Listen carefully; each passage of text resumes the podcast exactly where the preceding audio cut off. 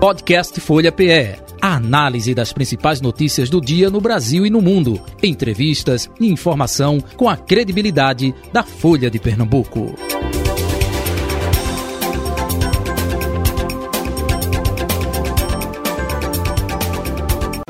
Folha Política. Dando sequência às sabatinas com os candidatos ao governo de Pernambuco, hoje o nosso convidado, Wellington Carneiro, do PTB.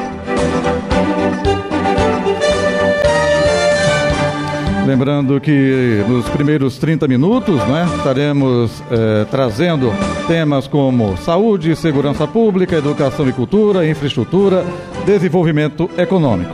E na segunda meia hora, política partidária, como foi acordado com a assessoria de comunicação. Nosso convidado de hoje, Wellington Carneiro do PTB, advogado e pastor evangélico, tem 48 anos de idade, é natural de Garanhuns, no Agreste Pernambucano. Carneiro disputou sua primeira eleição em 2006, quando foi candidato a deputado federal e voltou a se candidatar em 2014 e em 2018, é, respectivamente.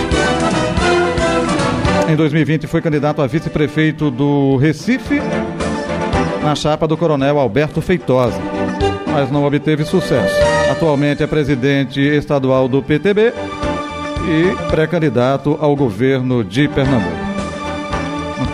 Caso candidato ao governo de Pernambuco. Candidato, muito bom dia, prazer tê-lo aqui. Seja bem-vindo à redação integrada da Folha de Pernambuco, aos estúdios da Folha FM.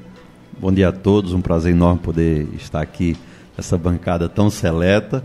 E eu acredito que o bate-papo aqui será muito bom. Muito bem, estaremos aqui dividindo a bancada com os colunistas da Folha de Pernambuco, Renata Bezerra de Mello, colunista de política, de Marlira também colunista de política, e Alfredo Bertini, colunista de economia.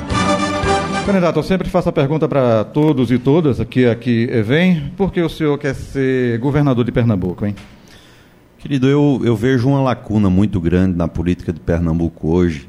A gente vê que os que estão aí hoje se apresentando, embora ainda no momento de pré-campanha, passaram mais de um ano né, nesse período de pré-campanha, e a gente via que não conseguiram uh, convencer o eleitorado. Mesmo com, com um leque tão vasto, a gente via uma abertura muito grande, via que a quantidade de eleitores ainda indecisos, você veja até hoje, né? A gente está vendo aí algo consolidado, a quantidade de candidatos que nós temos hoje, e ainda 60% do eleitorado tem demonstrado as últimas pesquisas que ainda não tem um voto definido. Né? Então, eu acredito que a gente consegue, nesse momento, elevar o debate, discutir de fato os problemas de Pernambuco, apontando as soluções. E a gente tem aí essa oportunidade de estar se apresentando ao nosso Estado. Eu conheço bem Pernambuco, tive o prazer de ainda, desde criança, rodar Pernambuco. Meu pai era do ramo da construção civil e desde a tenra idade, desde os meus 4, 5 anos de idade, que eu tive a oportunidade de rodar o Estado inteiro. Então a gente sabe das dificuldades de cada região, né, dos problemas de Pernambuco, e a gente sabe que dá para fazer. Agora, precisa de fato olhar de forma séria, precisa se trabalhar com probidade, com transparência e administrando bem os recursos públicos. Perfeito. Deixa eu começar com Renata Bezerra de Mello. Renata, é, escolha um tema aí para você começar a fazer perguntas ao candidato Hélito Carneiro. Candidato, é, vamos começar então por, por, uma questão aí relativa à saúde. Eu queria uhum. saber a sua posição em relação a isso. O senhor é um candidato que apoia ali o presidente Jair Bolsonaro. Primeiro, bom dia a todo mundo, né? Bom que dia. eu nem falei ainda. Já emendei. Bom dia, Jota. Bom dia, Bertini, Edmar, todos os nossos ouvintes e candidato. Muito obrigada também por vir conversar Agradeço. com a gente aqui. É, então, voltando na questão da saúde, o que é que eu queria saber? O presidente Jair Bolsonaro, que o senhor apoia, teve uma postura ali de resistência à questão da vacina, colocou em xeque essa questão da vacinação. A gente acabou de passar por uma pandemia que foi um momento muito crítico aí para o país inteiro. É, agora, no programa de governo dele, ele tenta reverter isso ali, defendendo a aplicação do imunizante e, e, citando ali os números de imunizantes que foram aplicados no país, a despeito da posição contrária que ele externou várias vezes. O senhor, se eleito é, governador, num caso desse, o senhor teria também uma posição dessa contrária à vacinação? O senhor concorda com o presidente nesse aspecto? Veja, Renata, eu não tenho, eu não tenho posição nenhuma contrária a qualquer tipo de imunizante evidentemente, a gente foi pego de surpresa, e não só o Brasil, como o mundo inteiro. Né? A questão da eficácia de cada imunizante, isso precisa ser discutido, isso precisa ser visto. Né? Numa hora dessa, eu acredito que se havia uma necessidade de uma força-tarefa em conjunto de todos os poderes, né, de todas as esferas, municípios, estados e União, né, e demais poderes, para que de fato isso pudesse ter sido tratado de forma mais eficaz. A gente viu que foi a, a questão da politização da pandemia, houve prejuízo sim, né, cada um que tinha a sua tese, cada um que tinha a sua forma de ver. Então, em todos os aspectos, isso tardou né, a própria questão hoje ainda é discutida o, o, o, tratamento precoce, o tratamento preventivo, até hoje é, é discutido. Ah, tem eficácia? Não tem? Quem fez? Ah, foi beneficiado? Não foi? Que vacina de fato tem eficiência? Que, que vacina de fato é eficaz? Ah, e, e as contraindicações, né? E aquilo que pode se causar ainda. Veja, é tudo muito obscuro ainda, tem muita coisa que falta informação. Né? Não adianta simplesmente fazer da maneira que foi feito. Ah, se, se produz um imunizante, ah, se faz um, se produz ali, se faz um sigilo, se decreta um sigilo por décadas, por anos e anos, sem saber de fato o que aquilo produziu. Qual foi o benefício que trouxe? Então, eu acho que há muitos questionamentos. Volto a dizer, eu acho que a politização do momento desse é muito perigosa e, infelizmente, quem paga o pato no final é a população. O senhor avalia que quem politizou essa situação? Porque o presidente Bolsonaro foi ali para o enfrentamento com os governadores e em todo momento ele assumiu uma postura de enfrentamento nessa questão, ao invés de somar esforços ali. Numa questão, como o senhor colocou, era tudo de surpresa para todo mundo e era necessário, de fato, uma força-tarefa. Olha, é difícil a gente chegar agora e dizer quem foi o, o, o vilão da história. Né? Não existe nessa hora uma, uma politização se não houver dois lados. Haviam dois lados bem claros. Uma coisa é certa, da parte do governo federal a gente vê que todos os recursos foram liberados. Nenhum estado no Brasil, nunca em área nenhuma, recebeu tanto dinheiro como recebeu nesse momento. Né? A União, ela de fato, ela absorveu toda a responsabilidade nesse sentido e cumpriu o papel dela. Veja que houve, inclusive, sobra de recursos que os estados chegaram a pagar contas que não tinha nada relacionado à saúde pública, que não tinha nada relacionado à pandemia. Os estados tiveram muitos dos seus cofres sanados, as suas contas sanadas, com esses recursos da pandemia. Então não adianta a gente pensar agora a colocar a culpa no presidente. A politização houve. E volto a dizer, só houve a politização porque houve, de fato, dois lados na história. E cada um com as suas argumentações. Eu penso que nessa hora tem que se desarmar todos os lados e enxergar o seguinte a vítima aqui é a sociedade. A vítima aqui é a população. Esse é quem sofre na ponta. Então, vamos cada um se desarmar, vamos desarmar os palanques políticos, certo? E trabalhar em prol da população. Veja, a gente nunca teve em Pernambuco um presidente que viesse tanto a nosso estado como o atual presidente. Isso aí é certo. Agora, quais foram os prefeitos que de fato recebeu ele aqui? Quantas vezes o governador recebeu ele? O governador foi chamado para conversar com a, com a presidência, com o governo em Brasília, e todas as vezes negou presidente veio a, a Pernambuco várias vezes, ele nunca foi recebido pelo chefe de Estado. Nunca foi recebido aqui pelo governador. Então, veja, esse, essa falta de diálogo, no final das contas, quem paga o pato, quem paga essa conta é a população. Eu acho que hoje já não cabe mais esse tipo de política.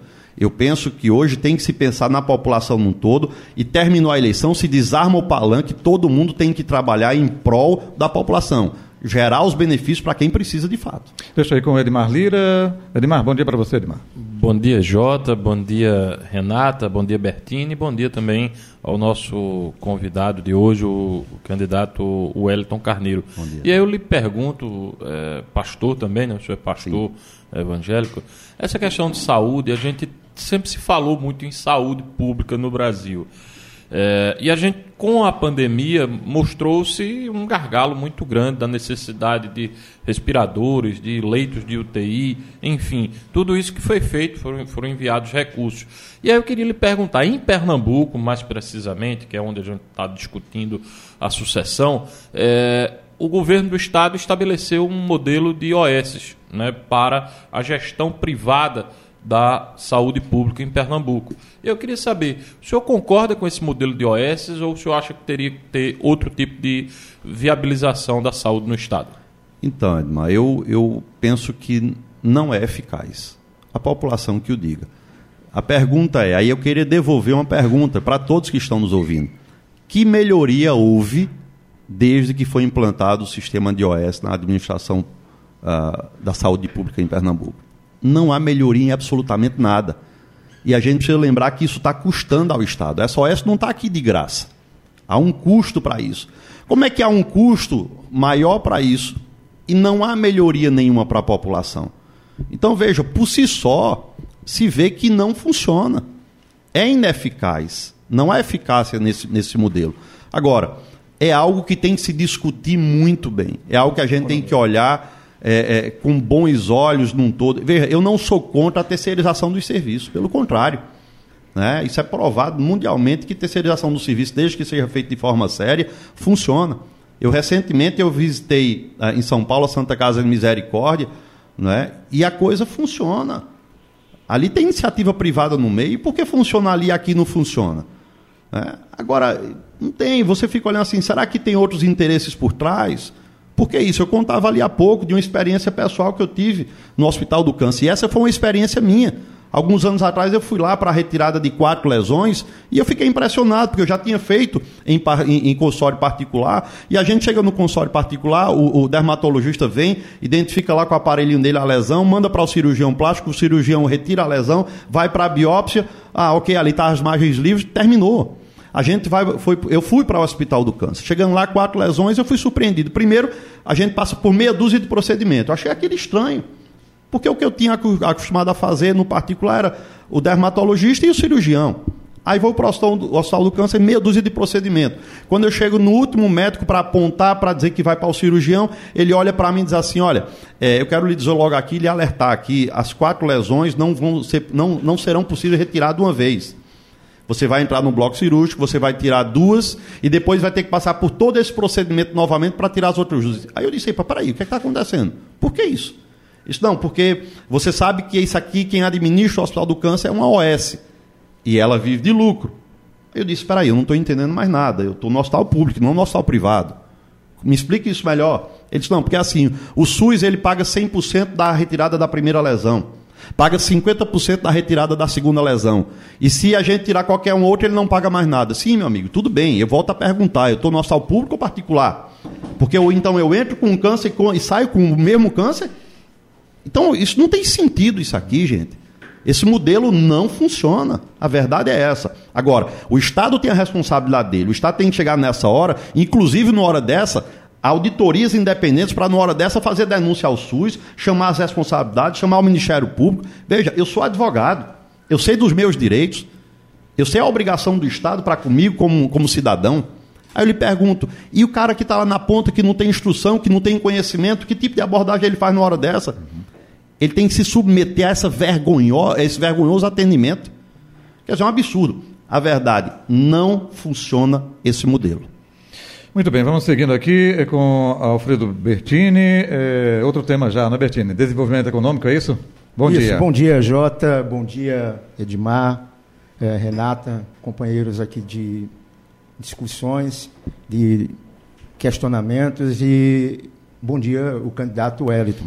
A minha pergunta é simples, direta e objetiva. Acredito que o senhor já tenha um plano de desenvolvimento para apresentar para a sociedade. Então, nós gostaríamos de saber o, de, eh, no que consta eh, dentro desse plano em termos de propostas, considerando aqui as mesorregiões. O que é que o senhor pensa com relação à região metropolitana? O que é que o senhor pensa em relação ao Agreste? O senhor é um filho do Agreste. E o que é que o senhor pensa com relação ao sertão em termos de desenvolvimento econômico? Então, a gente vê que a, a economia de Pernambuco está totalmente estagnada. Né? Esse é um problema, de fato, em todo o Estado. Eu acredito, como você bem colocou e tenham falado sobre isso, que precisamos pensar em cada região. Cada região dessa ela tem uma realidade na sua economia, ela tem as suas realidades, ela tem os seus, elas têm os seus potenciais. Não adianta a gente achar que vai tratar da região metropolitana da mesma maneira que vai se tratar o Vale do São Francisco ou a Agreste Meridional, porque cada um tem as suas realidades. Então a gente precisa ter esse levantamento de forma técnica. Né? Muitas informações nos faltam, pasmem vocês, mas o, o site do governo do Estado está fora do ar há, muito, há muitos meses. Então a gente precisa, às vezes, de informações que são dados relevantes para que a gente possa falar com mais propriedade e a gente não consegue essas informações. Agora, ah, em se tratando disso, a gente vê, por exemplo, o polo industrial de Pernambuco está completamente dilacerado, completamente destruído, precisa re ser revisto e precisa ser mapeado em cima do potencial de cada região. A gente tem aqui na região metropolitana um problema aí sério que vem lá desde a administração ainda do governo de Eduardo Campos, que é a questão do arco metropolitano. Passou pela atual gestão, passaram-se oito anos e não foi movido absolutamente nada. Né? O projeto não saiu do papel. A verdade é o seguinte: a gente, a gente tem vivido em Pernambuco projetos de governo. Projetos de governo que não saem do papel. Projetos que só funcionam na época da eleição para promessa. Né? E não há realização. E nós viemos aqui para dizer a Pernambuco que existem muitos projetos que são viáveis, que são possíveis e que, com boa vontade, com probidade, com transparência, dá para ser realizado. O senhor cita agora o caso do arco metropolitano, que é para a região metropolitana. E o que, é que o senhor pensa com relação ao, ao Agreste do Sertão? Olha, eu penso que cada região dessa ela tem uh, o seu potencial.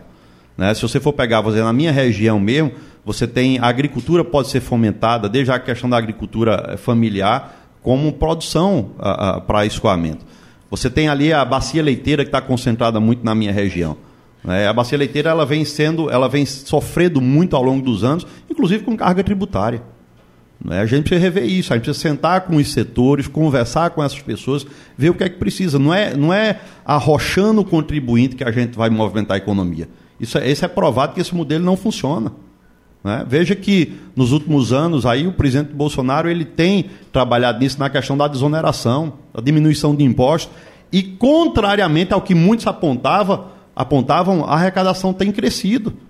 Então a gente entende que você desafoga, você desarrocha o contribuinte, o contribuinte ele vai ter motivação para investir mais e a gente vai fazer girar a economia e não vai ter uma queda de, de arrecadação dessa maneira. Claro que isso tem que ser feito com estudos, tem que ser feito de maneira responsável e tem que ser feito através de escalas. Isso não é da noite para o dia, não é a gente assume o governo hoje, amanhã dá uma canetada, zero imposto ou diminui pela metade. Não, a coisa não é assim. Mas precisa-se ter a boa vontade de fazer uma política que não seja política de arroxo né, para que a economia possa girar e o Estado possa voltar ao eixo do desenvolvimento. Renata Bezerra de Mello, quer continuar ainda em infraestrutura ou quer passar de tema? Fique à vontade. Vou aproveitar então esse tema e falar o seguinte. O senhor, eu já vi o senhor falando que a carga tributária é impraticável é, do Estado. E o candidato do governador esteve aqui e disse que ia reduzir o ICMS também, além do IPVA. Eu vi que Raquel Lira também emendou aí nessa proposta agora, também disse que vai reduzir o ICMS e o IPVA. É, qual é a visão que o senhor tem em relação a essa questão da carga tributária que o senhor critica e o que aqui poderia ser feito nesse aspecto? Renata, a gente tem que fazer um estudo técnico e precisa se fazer de forma responsável. Né? Agora, vamos lá a gente, tem, a gente tem que pensar logo em diminuir o custeio, antes de dar essa questão tributária, diminuir o custeio do Estado.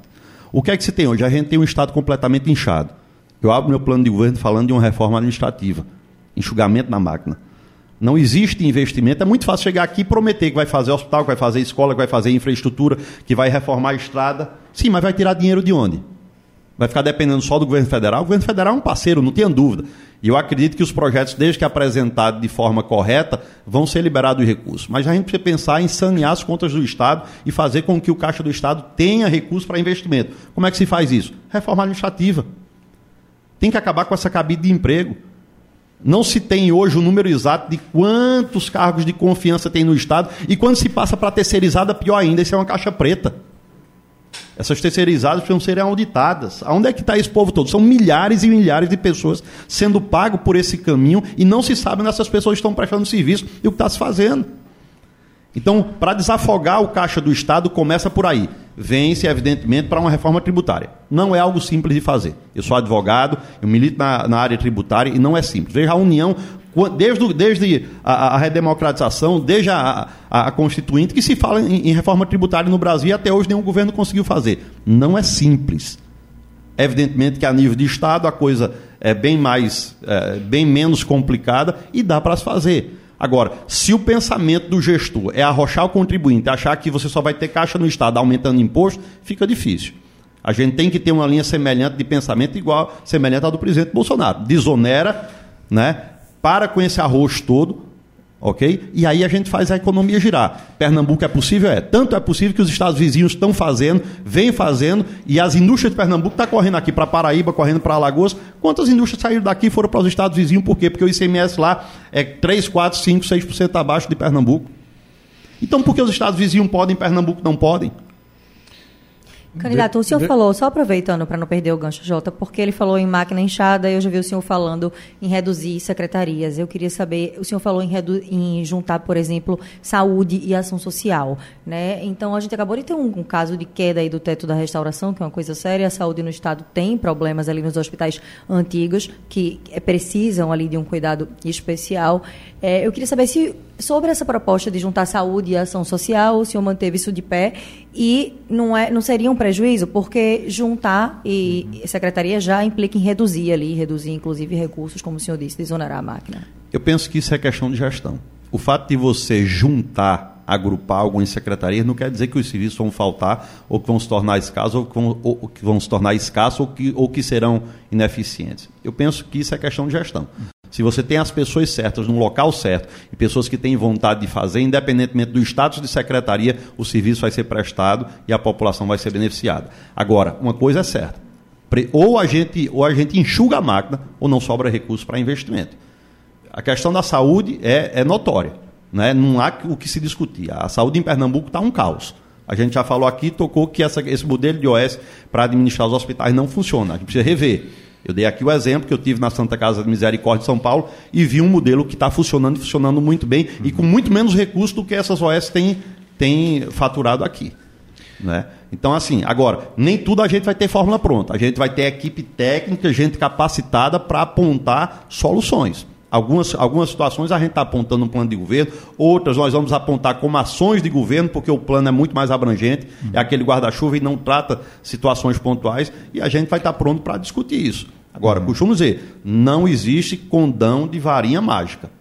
Né? Ou pensa em diminuir o custeio, ou pensa em enxugar a máquina, ou não tem recurso em caixa para investimento, seja saúde, educação, infraestrutura, segurança né? e tantos outros. Muito bem, vamos seguindo. Edmar Lira. Candidato, ainda nessa área de economia e infraestrutura, né? eu queria falar é, sobre o, o Brasil como um todo, ele, ele abandonou o modal ferroviário, é, como, como um, um, meio de transporte de cargas e com isso prejudicou o desenvolvimento do país. Pernambuco não é diferente. Pernambuco não tem é, uma linha que leve o para escoar a produção do que acontece no, no interior do estado para a SUAP.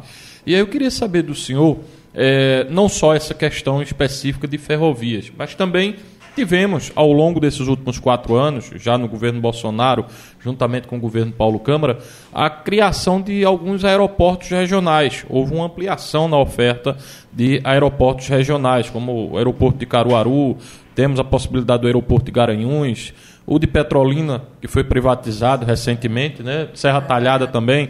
Então, eu queria saber eh, do senhor, qual a, no seu programa de governo, o que é que o senhor pensa para essa questão de infraestrutura do transporte, da logística como um todo, para melhorar a competitividade das empresas em Pernambuco? Edmar, eu penso que a eficiência, a eficácia desse tipo de serviço tem que, de fato, ser uma parceria público-privada e a gente precisa chamar as empresas do setor para um diálogo. Não adianta você simplesmente disponibilizar o serviço e disponibilizar o serviço de forma que a população não consiga custear, não consiga pagar. Não é, não é simplesmente você ter lá, você tem, o que, é que adianta? Você tem disponibilizar um voo em Garanhuns, em Caruaru, em, em Serra Talhada, mas qual o custo disso? A população não consegue, às vezes, pagar o valor. Eu lembro que em 2014 eu ia para Petrolina, ia e voltava e pagava num voo 180, 200 reais. Hoje, a média de ida e volta para Petrolina está entre 600 e 800 reais. Se você for pegar no, no, na autoestação e pegar em cima do, do, momento aí mais próximo do voo, você vai pagar 1.500, 2.000 reais. Quer dizer, é um absurdo. Qual é a justificativa que tem? Agora, lembrando lá que em 2014 nós tínhamos duas companhias operando para o aeroporto de Petrolina, certo? Haviam, voos, haviam aviões, aeronaves grandes, de grande porte, e hoje você tem aeronave de pequeno porte com uma única companhia operando. Então isso precisa ser revisto. Tem alguma coisa que está errada aí. Se tinha aquele volume de passageiro pra, na época lá e funcionava, por que deixou de funcionar? Eu não sei os motivos. Então a gente tem que assumir, olhar, chamar as companhias e ver. E aí é aquela parceria que envolve a União, envolve o Estado e envolve o privado. Né? A mesma coisa são os, os aeroportos regionais. Veja, a gente tem outras questões além do custo. Né? Ah, você gasta em média três horas de Garanhuns para aqui. Ok. Mas imagine que você tem que necessariamente chegar uma hora antes no aeroporto para pegar um avião.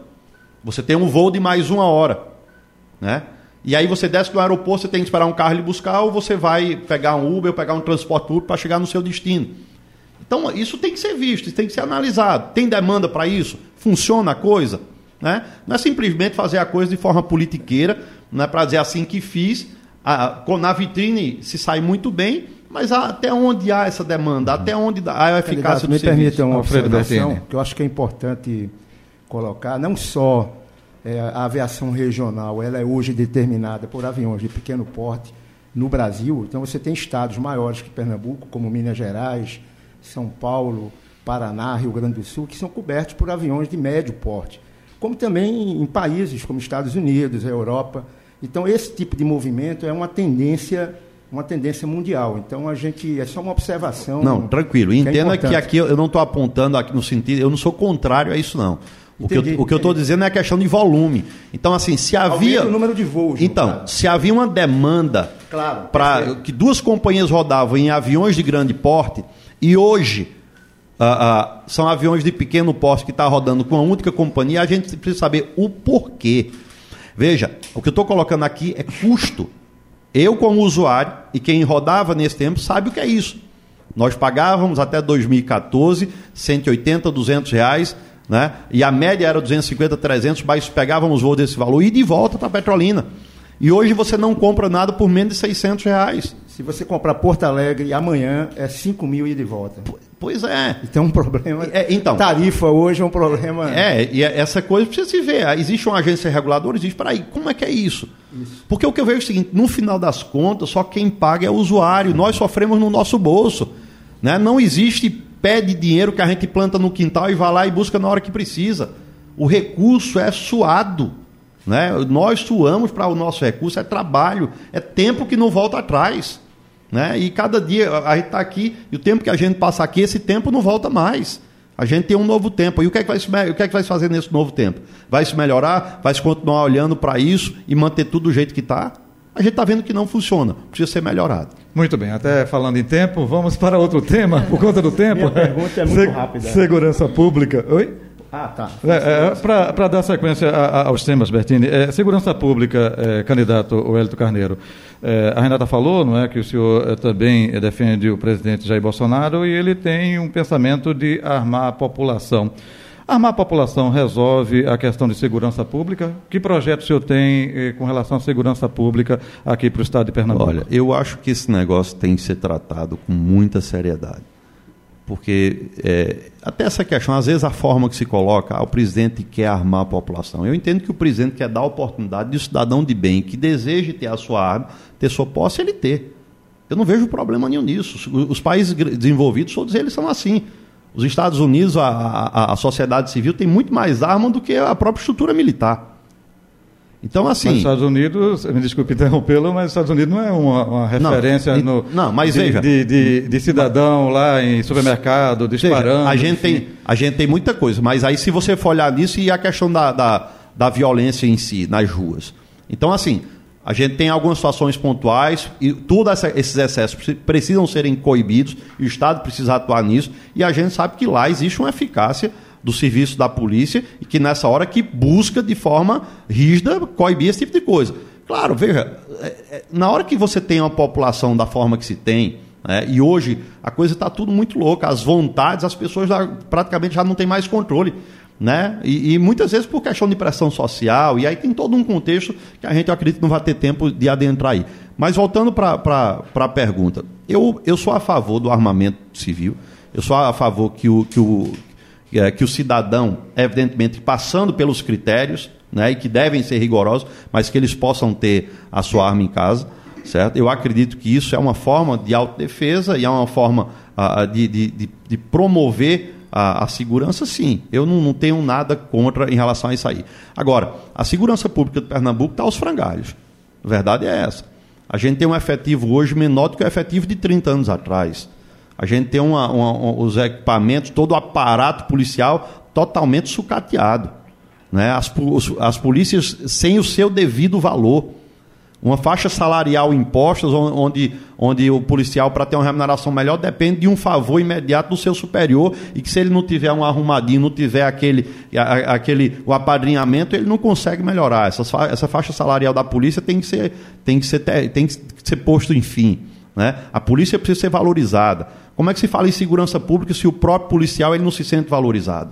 Né? Eu acredito que, às vezes eu até é, brinco com isso, mas isso é muito sério Uh, eu não acredito que uma casa onde abriga policiais com o nome de Secretaria de Defesa Social, que isso traga sequer dignidade para o policial. Eu, inclusive, eu coloco na, na, nas minhas propostas a restauração da Secretaria de Segurança Pública e repressão ao crime. Eu acrescento ainda isso.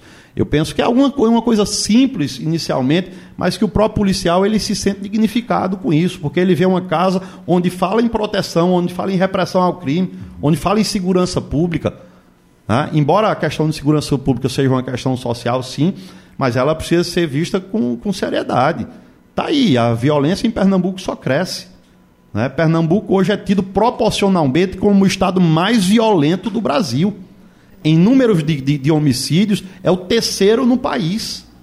Né? Só perde para a Bahia e para o Rio de Janeiro. Agora, veja qual é a população do Rio de Janeiro, qual é a população do Pernambuco, qual é a população da Bahia, qual é a população do Pernambuco. E aí, quando você joga na proporcionalidade, você vê que Pernambuco é o estado mais violento do Brasil. E a gente não vê nada sendo feito para que esses números melhorem. A gente tem hoje tecnologia para usar ao nosso favor na questão de segurança pública. Qual é a tecnologia que a polícia de Pernambuco usa? Qual a inteligência que a polícia de Pernambuco tem? Que investimento o Estado tem feito nisso? Então fica difícil cobrar do policial, cobrar das polícias uma, uma segurança uh, uh, mais eficaz se eles não têm o aparato necessário. O Estado tem uma obrigação e precisa investir em segurança. E eu termino com isso aqui. No Fundo Nacional de Segurança, né, o Fundo de Segurança Nacional, o Pernambuco tem um dinheiro disponível para ele, algo em torno hoje de 100 milhões. A pergunta é, por que com toda essa insegurança que foi instalada em Pernambuco, o governo de Pernambuco não utiliza esse recurso? De quase 100 milhões foi utilizado algo em torno de 7 milhões. Você tem mais ou menos 93 milhões lá disponíveis que o Estado não utiliza, onde as polícias precisam. Então, assim, você fica tentando buscar respostas uhum. para isso, ou tentar amenizar esse discurso e não dá há de fato uma, uma, uma, falta de capacidade de gestão desse governo que é algo assim impressionante. Uhum. Né? E a população sofrendo. Muito bem. Ainda sobre o, o, tema, alguém quer fazer alguma pergunta? Bertini, Renata, é, Edmar? Não? Segurança Pública? Vamos, é, educação pontua rapidinho, porque a gente já vai entrar na política tá, partidária. Então vou fazer Vamos uma nós. pergunta rápida. É, como é que o senhor, como é que ficou no seu programa de governo a questão da Secretaria de Educação? Acho que o senhor tinha falado alguma coisa em relação a, a juntar também nessa redução que o senhor propõe, não sei se com cultura. Como é que ficou? E o outro ponto que o senhor estava falando desses recursos é, por várias vezes que são disponibilizados pelo governo federal. Mas o governo Jair Bolsonaro fez um corte recentemente de mais de 3 bilhões no MEC, isso para atingir ali o teto de gastos, e é uma área que a educação é fundamental para o futuro do país. Como é que o senhor avalia esses cortes que atingiram ali diretamente o MEC e também como é que o senhor pensa essa redução? Eu perguntei da, do secretariado. Renata, a, a questão da redução das, das, secretarias é uma realidade dentro do nosso plano de governo. Algumas situações podem ser adequadas, mas a gente tem, de fato, a ideia de juntar educação e cultura. Eu acredito que a, gente, a, a ideia, a, a, ideia, de fato, é enxugar a máquina. Né? Existem situações que podem ser discutidas em relação a isso. Né? o pensamento, de fato, é enxugar pelo menos aí 10 secretarias. aí a gente vai ter tempo para fazer isso depois das eleições. É, no, chegando lá, a gente tem tempo para fazer isso, até porque isso não é uma coisa enxugar que se faz. Enxugar 10 ou para 10? Não, não, enxugar 10. Né? Excluir aí entre 8 e 10 é o que está na nossa proposta. Certo? Agora, eu vejo o seguinte: a questão de, de, de, corte no orçamento não quer dizer necessariamente que é corte em recurso. Né? São coisas distintas. Se você for olhar nos governos anteriores ao do, presidente, ao do presidente Bolsonaro, você vai ver que o corte na, na educação, no orçamento da educação, foram muito maiores do que esse. Muito maiores. E a gente tem que entender que, com toda a dificuldade que se vem, com, com pandemia e com tudo, não tem faltado recurso para a educação. A gente vê aqui, no caso de Pernambuco, por exemplo, cadê o dinheiro dos precatórios do Fundef, que é para ser rateado com os professores, que até hoje os professores perguntam. Então, veja, o que tem é o seguinte: o recurso a gente sabe de onde sai. Se o governo federal repassa para o Estado e o, e o Estado gere mal ou não repassa para quem de direito, o governo federal não pode ser culpado por isso. Né? Volto a dizer: Uma coisa é corte em orçamento, e aí precisa ter toda aquela questão de um ajuste. E outra coisa é corte em recursos. Eu acredito que não tem faltado recurso para a educação e é muito simples a gente olhar para as contas do Estado e isso vai ser provado facilmente. O corte, só uhum. o corte educação atingiu cultura também, né? E o governo tanto reconhece isso que no plano do governo do presidente Jair Bolsonaro, ele coloca agora um aumento de volta da cultura, que foi uma área que acabou sucateada, já que a gente está falando do mesmo tema. Porque cultura também aí conversa né, com essa área de, de educação, Sim. mas foi uma área que acabou ali relegada ao segundo plano. É, o, o que eu, uma coisa que eu fico assim, e eu, eu me alegro muito com o governo Bolsonaro, é o seguinte: primeiro, nós somos homens, todo mundo está passivo de erro e de falha. Né? Então é o seguinte: falhou com algo, corrige o erro e pronto. Não adianta ficar se lamentando, dizendo aqui ah, o porquê, qual, qual foi a causa da morte da bezerra. É o que muitas vezes não tem acontecido em Pernambuco. Erra, falha e não procura se corrigir. E a população está sofrendo e continua sofrendo durante os longos anos aí. Política partidária, o assunto a partir de agora. Edmar Lira. Candidato, o senhor é do PTB. É, na eleição passada disputou a prefeitura do Recife como vice do Coronel Feitosa, que defendeu o legado bolsonarista. O senhor é do segmento evangélico, que também é onde o bolsonarismo reina. Mas o seu partido, o PTB, tem candidato a presidente. Decidiu não apoiar a reeleição do Bolsonaro. O seu candidato, inclusive, é o Roberto Jefferson, candidato do partido que eu estou falando. É o Roberto Jefferson, ali que ficou famoso pela questão do mensalão. Eu queria saber do senhor, como é que o senhor vai defender Bolsonaro aqui em Pernambuco, eh, tendo Roberto Jefferson como candidato a presidente pelo seu partido? Edmar, a, a decisão do presidente Roberto Jefferson isso é público, né? ele, ele, inclusive os, o houve vários veículos de comunicação que já, já publicizaram isso, ele próprio né, gravou vídeo falando e dizendo a intenção dele qual é, de, de não é, necessariamente chegar e ir atrás do voto presidencial em si, mas de estar lado a lado com o presidente, uma vez que as nossas pautas, os nossos princípios, aquilo que a gente defende, é, tá, estão totalmente alinhados. A gente sabe que tem meia dúzia de candidatos aí concorrendo à presidência, né, de viés centro-esquerda, e sabemos muito bem que a intenção, de fato, é todo mundo bater no presidente Bolsonaro. E aí o presidente Roberto Jefferson vem e lança sua candidatura com, com o intuito, com o propósito de estar lado a lado com o presidente para, junto a ele, defender as pautas conservadoras. Então não há outra intenção a não ser essa. O próprio presidente Roberto Jefferson tem, tem liberado todos os estados para caminharem da forma que achar que devem. Tem dito que não vai atrapalhar nenhum tipo de aliança nos estados. A gente tem situações onde, onde, onde o PL e o PTB estão tá coligados nos estados. E aí como é que fica? Tem dois, tem dois presidenciáveis e ele deixou muito livre. Né? Tivemos recentemente duas reuniões com, com todos os presidentes do PTB dos estados e ele tem reiterado essa, essa postura e dito: olha, os estados estão totalmente livres, cada candidato apoia quem quiser e da forma que quiser. Ele vai estar nesse, nos debates, quer entrar nos embates, ele acredito que ele eleva o nível, ele conhece bem a, as, as políticas dentro do Brasil, a política nacional ele conhece, né, tem, um, tem um bom conhecimento e eu acredito que ele soma muito bem nessa hora, juntamente com o presidente Bolsonaro, para a defesa das pautas do conservadorismo. Muito bem, deixa aí com o Alfredo Bertini. Alfredo Bertini, faça a sua pergunta. Candidato, é, é uma pergunta até um pouco é, mais simbólica, até porque é, quando eu cheguei admirei aqui o adesivo que você está no peito aí do PTB, e isso me fez lembrar o varguismo, tá certo? O simbolismo que isso tem é, de um partido que tem como referência maior Getúlio Vargas. É, aquela pauta era uma pauta muito mais programática de que, é, de que tudo, porque você tinha um conceito de trabalhismo é, envolvido, por mais que é, alguns críticos colocassem de uma outra maneira. Eu queria saber do senhor o seguinte: o que, que o senhor traz dessa história do varguismo e como isso se associa a esse ponto do bolsonarismo na sua visão? Olha, é, eu vejo o seguinte: os tempos são outros. Né? A história está aí, é, o Vargas fez história, é uma realidade.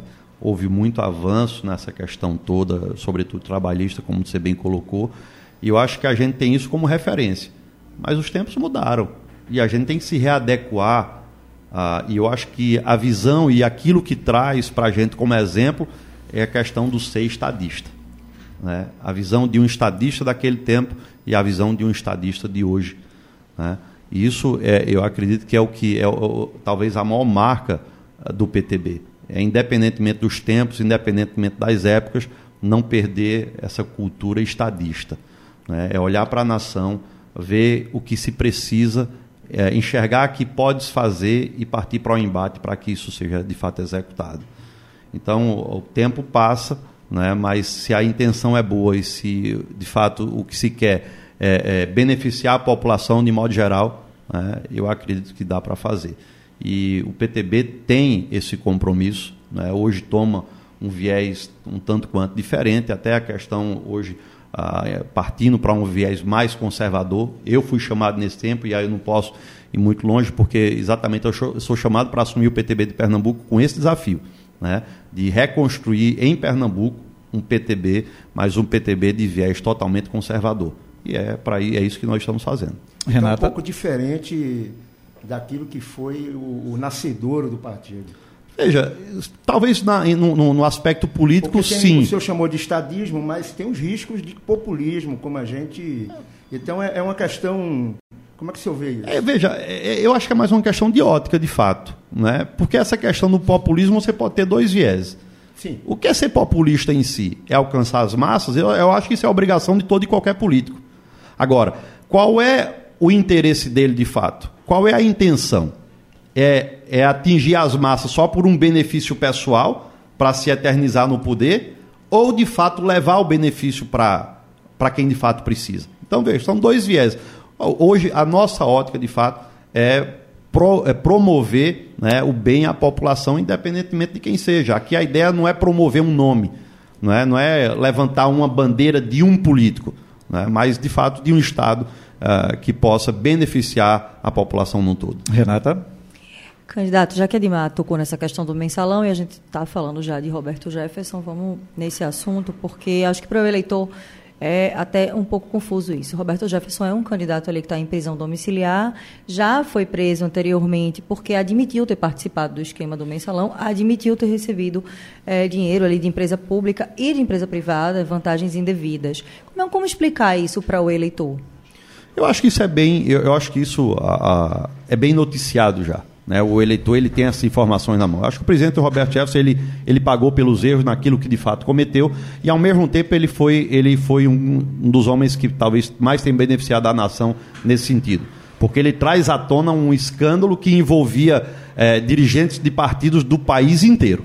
Né? E não era um partido ou dois. Havia ali muitos partidos envolvidos, é, muitos medalhões da política, e a gente tem que ver que isso foi possível porque, de fato, ele fez a delação. Né? Ele entregou toda essa turma. E a parte dele, ele cumpriu. Hoje, a questão da prisão domiciliar dele hoje é um crime que não está tipificado no ordenamento jurídico brasileiro. Né? Crime de opinião não existe. Eu sou advogado. Então, até que algum colega me prove o contrário, ou de repente até vocês mesmos me mostrem, se tiver essa tipificação no Código Penal, eu desconheço. Né? Então, assim, tanto é que está aí foi se sentado em cima do processo dele que estava no STF, agora se devolve para a primeira instância para começar o processo do zero. Alguém que está preso sem nenhuma condenação há um ano já. Né? Se você olhar isso aí, corre de toda a regra jurídica do Brasil.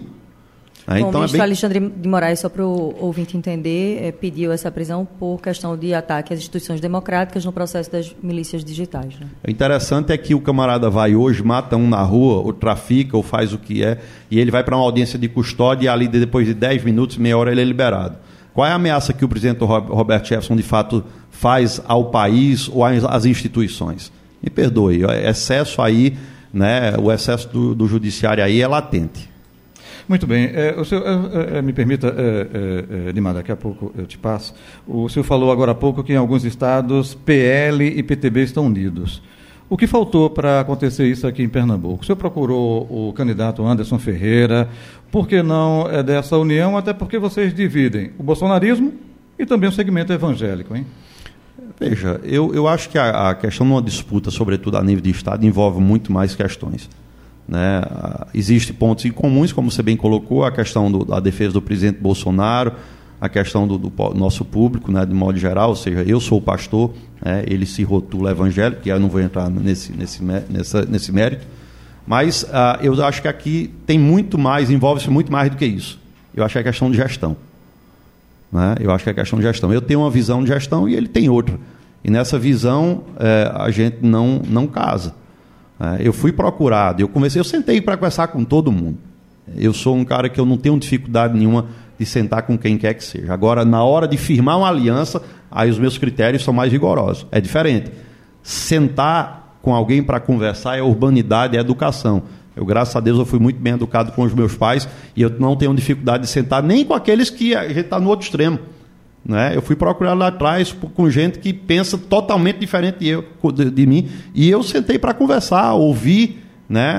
falei aquilo que eu pensava. Eu acho que é uma questão uh, de educação, é uma questão de urbanidade, não tenho dificuldade para isso. Agora, na hora de firmar a aliança, aí de fato a gente tem que ver se uh, os nossos propósitos, os nossos objetivos, eles são mais convergentes ou divergentes. Então, quando a gente coloca, na, quando eu coloquei na balança e vi que mesmo sentando com a maioria uh, dos, que se, do, dos que postulam aí hoje, eu vi que a gente tinha muito mais divergência do que convergência, eu vi o cenário né, e avaliei que Pernambuco está pronto para o novo. Assim como aconteceu em Minas Gerais em 2018, né, entra Romeu Zema ali em Minas e desbanca né, dois medalhões da política ali, dois lados onde se disputava ali historicamente em Minas. Eu acredito da mesma forma que aconteceu em Minas Gerais, pode acontecer esse ano em Pernambuco, e nós estamos aqui para dizer que isso é possível. Edmar Lira.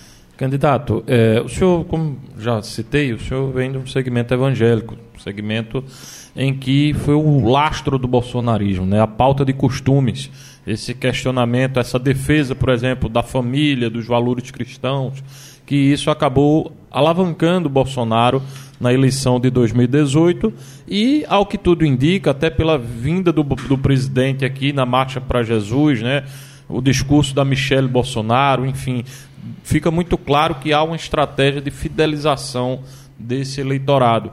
Eu queria saber do senhor é, essa pauta de costumes é determinante num processo eleitoral? O senhor acha que vai ser fundamental para recuperar a popularidade do presidente Bolsonaro? Edmar, nós temos um terço da população que se autodeclara cristão evangélico em Pernambuco. Então, é um público decisivo e a gente tem poder de fogo, sim, para decidir uma eleição. Eu acredito que, que eu, eu, eu tenho minhas restrições em relação a quando se quando vem e se compara e se junta essas, essas pautas, porque eu acho o seguinte: eu penso que o Estado não tinha nada que se envolver nas questões que se diz respeito à igreja. Certo? O pessoal pergunta, mas pastor, a gente viveu a pandemia aí e, e é exatamente nesse ponto. Né? Eu vejo que o Estado ele não tem o direito de fazer o que fez, numa canetada só mandar todo mundo fechar as portas. E aí alguém insiste para mim diz assim, mas era uma pandemia, era algo novo. De fato, algo novo. Então, numa hora dessa, se você não sabe como agir, você chama o setor para conversar e junto procura resolver a, a situação ou de que maneira pode se complementar nessa hora. Em todas as catástrofes no mundo inteiro, o principal braço dos estados, de modo geral, são as igrejas. Quando acontece qualquer tipo de catástrofe no mundo inteiro, a primeira instituição que chega junto para dar auxílio é a igreja. Muitas vezes, na maioria das vezes, até antes do Estado. E aí você chega num momento de pandemia, a primeira coisa que você faz é dar uma canetada e fechar os templos, deixar os sacerdotes em casa. E as pessoas que morreram por depressão? E as pessoas que cometeram suicídio? Isso, essas vidas não contam também? Então, assim, eu penso que a igreja, nesse momento, quem faz parte, quem de fato é cristão, vai olhar para isso. Sabe? E o Estado ele precisa assumir a responsabilidade dele quanto a isso como gestor, como governador de estado, qualquer situação dessa nova, eu me sinto na obrigação de chamar os setores da sociedade para conversar. E não dar uma canetada, um lockdown completo, coloque todo mundo em casa e depois a gente vê como é que vai fazer. Não é assim as coisas. Eu penso que a igreja, eu penso que o terceiro setor, de modo geral, ele é um braço forte do Estado nessa hora. Ele tem que ser visto como parceiro e chamado para a mesa do diálogo. E não numa canetada fechar as portas e deixar que depois a gente vê como é que vai ser. Alfredo Bertini. Candidato, considere-me aqui um, um cidadão que respeita todas as religiões e cultua o que estabelece a Constituição de que temos um Estado laico. Mas eu não posso me omitir de fazer uma pergunta complementar ao que os meus colegas fizeram aqui e, e lhe indagar sobre uma questão, já que eu tive uma percepção muito boa não é, de, de propostas da sua parte e também agora uma, um foco muito claro com relação à questão do olhar para a sociedade. Então, com base nisso, como é que o senhor imagina uma disputa agora polarizada entre dois candidatos que estabelecem, aspas, uma guerra religiosa, quando os interesses e as questões principais que a população demanda num processo eleitoral como esse são completamente diferentes. Me permita é, até ser um pouco redundante aqui. Eu acho que essa pergunta, de certa forma, até já respondi. Porque eu entendo que o Estado ele tem que ser muito limitado naquilo que são as questões que envolvem é, a religiosidade em si. Né? Eu acho que o Estado ele tem que funcionar nessa hora quando houver conflito, até como mediador, mas não como determinante ou como aquele que tem a caneta na mão e faz funcionar. No mundo inteiro, os governos que são taxados como governos cristãos é onde existe mais liberdade de expressão, sobretudo na questão religiosa. A gente tem outras religiões que impede, que coíbe né, e que persegue o cristianismo. Mas hoje, no nosso tempo, você não vê um país que se declara cristão ou que há um governo cristão em que persegue outras religiões. A gente não vê isso nesse tempo. O governo cristão, ele, ele de fato, ele, ele respeita a liberdade religiosa. Agora vamos entender o seguinte: o Estado é laico. Mas o que é o Estado?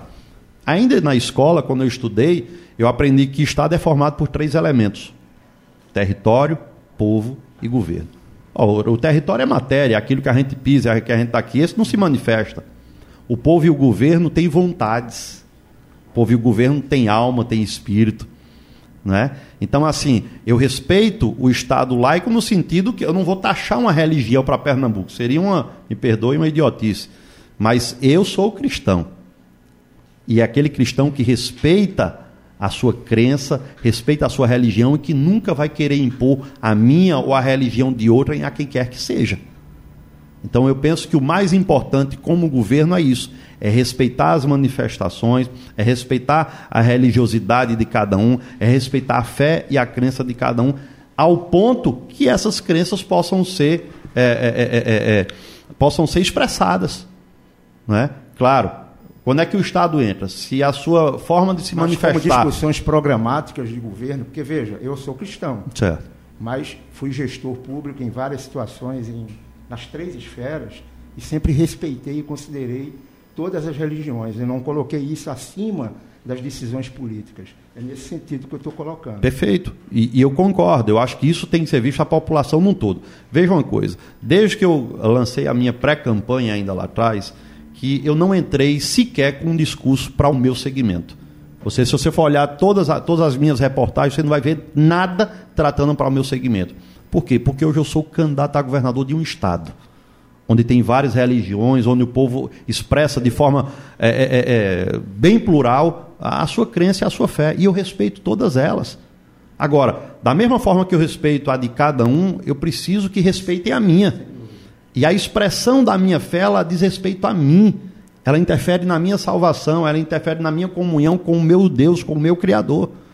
Sabe? Então, da mesma forma que eu penso dessa forma, eu quero que os outros façam também. Não é a liberdade que eu quero não é só para minha religião, não é só para minha bandeira, é que todos tenham. Agora, o que eu não posso permitir, como gestor, como governador, é que uma minoria que defende uma religião A ou B ou C prevaleça sobre tudo e sobre todos. Então, esse tipo de política é que não existe. Deixa aí com Renata Bezerra agora. Eu vou só é, emendar nessa pergunta de Bertini, porque me lembrou um episódio recente, a gente até conversou na Rádio Folha aqui essa semana sobre isso, porque o senhor falou que é importante respeitar. E agora, as duas campanhas, tanto a do ex-presidente Lula como a do presidente Bolsonaro, estão focando muito nisso. A, a esposa do presidente Bolsonaro, a primeira-dama Michele, ela postou recentemente chamando as religiões de matriz africana de trevas. E a campanha do presidente Bolsonaro estuda agora atribuir a condição de macumbeira ali, de que, também voltando para essa questão religiosa, a é, esposa de Lula, que é a Janja. E essa semana, o ex-presidente Lula disse ali que o presidente Jair Bolsonaro, na abertura da campanha dele, é possuído pelo demônio. Então, isso não chega a ser preconceito de ambos os lados ali e também, de alguma forma, você chama a religião de matriz africana, não é uma perseguição, de alguma forma? Renata, veja só, eu acho que são, tem aí pelo menos dois assuntos que a gente tem que destrinchar. Uma coisa é a expressão uh, da sua crença de maneira a, da ótica que você vê a outra. Tá certo? Eu acho que a gente tem essa liberdade e da maneira, eu não sei, de repente como é que uma, alguém né, que professa uma religião de matriz africana, como é, que ele, como é que eles nos veem. E eu vou respeitar a forma que eles nos veem também. Uma coisa é a expressão de religião, da sua crença, da sua fé. Agora, na hora que esse embate vem para as questões públicas, na hora que esse embate vem é, para tentar, às vezes, até polarizar dois públicos distintos no âmbito eleitoral, eu penso que isso não é saudável. Eu penso que isso não é saudável. Quando o Estado interfere no funcionamento, como foi aqui em Pernambuco, na pandemia em relação, em relação às igrejas, aí a gente tem que trazer isso à tona. Porque o Estado entrou, ao meu ver, aonde ele não deveria ter entrado. Tá certo? Mas, na hora que isso vem com esse tipo uh, de ataque pessoal ou de algo trazendo à tona para um discurso político para afetar público A, B ou C, eu penso que isso não é saudável. Eu procuro correr desse tipo de discurso. Agora, eu não vou deixar de professar a minha fé, a minha crença, aonde quer que eu chegue. Candidato Wellington Carneiro, eh, no bloco anterior, né, na primeira meia hora, eh, com relação à segurança pública, o senhor deu até o exemplo aí dos Estados Unidos, como é, a população se armando, enfim. Os Estados Unidos é conhecido como é, o berço da democracia né, contemporânea. É, lá teve uma ameaça ao Capitólio, enfim, à democracia. Aqui o presidente Jair Bolsonaro incentiva também o mesmo discurso lá do ex-presidente Donald Trump inclusive com várias é, situações, é, desacreditando o STF, não cumprindo ordem judicial. O senhor também defende a democracia americana e deveria que eh, o presidente Jair Bolsonaro deveria ter repensar nessa questão de ataques à democracia? Veja, eu penso que cada um, cada cidadão, seja ele um simples cidadão civil ou seja ele um político de mandato, ele responde pelas suas falas, pelos seus atos é, como um homem, simplesmente, todo ele está passivo de seus excessos. Às vezes há excesso de um lado e de outro. Né? Agora, volto a dizer. O presidente Jair Bolsonaro cometeu excesso. Então. Veja, eu acho que às vezes a questão da forma de se expressar, né? eu acho que às vezes ele fala de forma com que ele próprio às vezes se prejudica. E veja, eu volto a dizer, eu acho que o que era, a postura dele é legítima. Eu concordo, como eu já disse e repito, eu concordo com que a sociedade civil tenha direito a, depois de avaliado em cima dos critérios de, de exigência, de andar armado, de ter sua, a sua posse, a sua propriedade de armas. Certo, só, foi, foi lá, mas agora, agora na, na, democracia, né? O senhor, vai, o senhor é, é, é, candidato ao governo de Pernambuco. O senhor, se tornando governador, vai cumprir ordem judicial ou vai passar para, para, para a população também o mesmo discurso que o presidente Jair Bolsonaro passa? Olha, esse, eu o acho que. é advogado. Essa, né? Isa, vamos lá. Eu acho que essa colocação é um tanto quanto temerária. Né? A, a, própria Constituição ela, ela dá direito, inclusive, a manifestações contrárias, desde que a lei seja abusiva. Agora, eu penso, eu parto como advogado, que lei é para se cumprir. A gente tem âmbitos que pode ser discutida a lei. Ok? Agora, existem possibilidades de excesso, tá? no sentido, e eu acho que a população ela tem que estar resguardada a isso. Eu entendo que todo poder emana do povo e é para o povo. O preâmbulo da Constituição, ali o início da Constituição, muitas vezes ele não tem sido cumprido. Né? Então, muitas vezes, o que tem se colocado é nem como lei, como jurisprudência, e aí é diferente, lei e jurisprudência. A gente vê, às vezes, um ativismo judicial, às vezes, às vezes a gente vê um excesso em cima disso, e muitas vezes contradizendo leis vigentes no Brasil. Então, eu acho que essa coisa, essa, a independência dos poderes, elas têm comprometido muito uh, esse diálogo e não está sendo bom para a população. Se cada poder procurar desempenhar o seu papel, respeitando o do outro, eu acho que a nação vai bem melhor. Um minuto para a pergunta, rapidinho. Rapidinho, candidato. Pergunta e resposta. O que, você acha do, do voto impresso, essa defesa do presidente sobre o voto impresso? O senhor é a favor ou contra o voto impresso? Eu sou a favor do voto impresso. Por quê? Eu acredito que é transparência, é segurança. Eu penso que a transparência é a segurança. Você, você faz um, vai, vai fazer um pagamento, você tem uma nota, você tem um recibo, né? Você vai a, ah, protocolar um documento, você vai postar um documento no correio, você tem um documento que postou. E o seu voto você digita ali, você não tem como comprovar em quem votou, como deixou de ser. Veja, eu acho que é segurança, é transparência. Eu acho que isso não atrapalharia em nada. Eu acho que isso beneficia todos, a população todo, beneficia a nação, beneficia o processo democrático, beneficia o sufrágio. Né? Eu não vejo nada que atrapalhe nisso aí. Candidato, a partir de agora o senhor tem um minuto para suas considerações finais. Fique à vontade. Bem, eu, eu agradeço a oportunidade, uma satisfação enorme poder estar aqui. E eu quero estar discutindo Pernambuco. Eu vim aqui para dizer, para elevar o discurso, né, para trazer um discurso de qualidade. é, não só mostrar os problemas do Estado, mas mostrar que há solução, e há soluções viáveis. E eu vim aqui para dizer ao povo pernambucano que nós temos um projeto para Pernambuco, não um projeto pessoal, não um projeto eleitoreiro, não um projeto de momento. Né? E assim como aconteceu em Minas em 2018, eu acredito que pode acontecer em Pernambuco. Nós, nós acreditamos que somos o único, de fato, novo em Pernambuco, a única novidade em Pernambuco que pode uh, fazer e desenvolver um governo voltado para a população. Ok, muito obrigado. Sucesso na sua empreitada, viu? Um abraço, obrigado, tudo de bom. Abençoe, muito bem, dando sequência, amanhã estaremos entrevistando aqui a candidata Cláudia Ribeiro, do PSTU, a nossa convidada amanhã do Folha Política, Sabatinas com os candidatos ao governo de Pernambuco. Podcast Folha PE a análise das principais notícias do dia no Brasil e no mundo, entrevistas e informação com a credibilidade da Folha de Pernambuco.